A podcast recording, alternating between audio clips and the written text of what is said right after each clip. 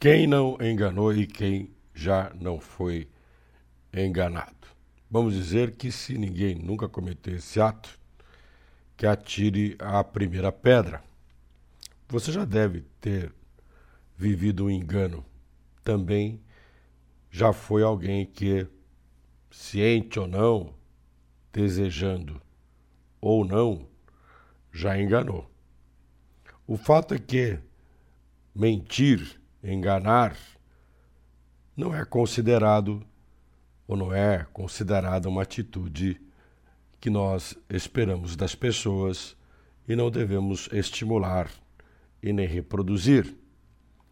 Porém, temos que separar um comportamento ético de não propagar o engano, de não usar da mentira, de uma outra forma que nós temos bastante difundida e divulgada, que é a tal da estética do bom comportamento, que não se traduz numa intenção de ser sincero, mas sim no interesse de enganar. Vamos explicar melhor.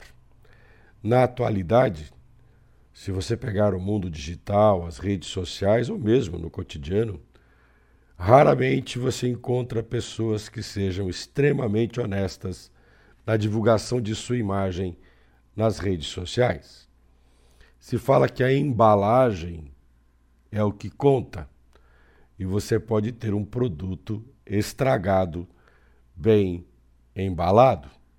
Você pode encontrar um grande número de pessoas que se apresentam com um perfil de perfeição, transparência, competência, dignidade, que ao buscar a comprovação prática ou conhecer mais a fundo, tenha uma decepção. Nós temos uma indústria da estética que vem ganhando força e as pessoas têm comprado essa ideia. Nós estamos nos enganando.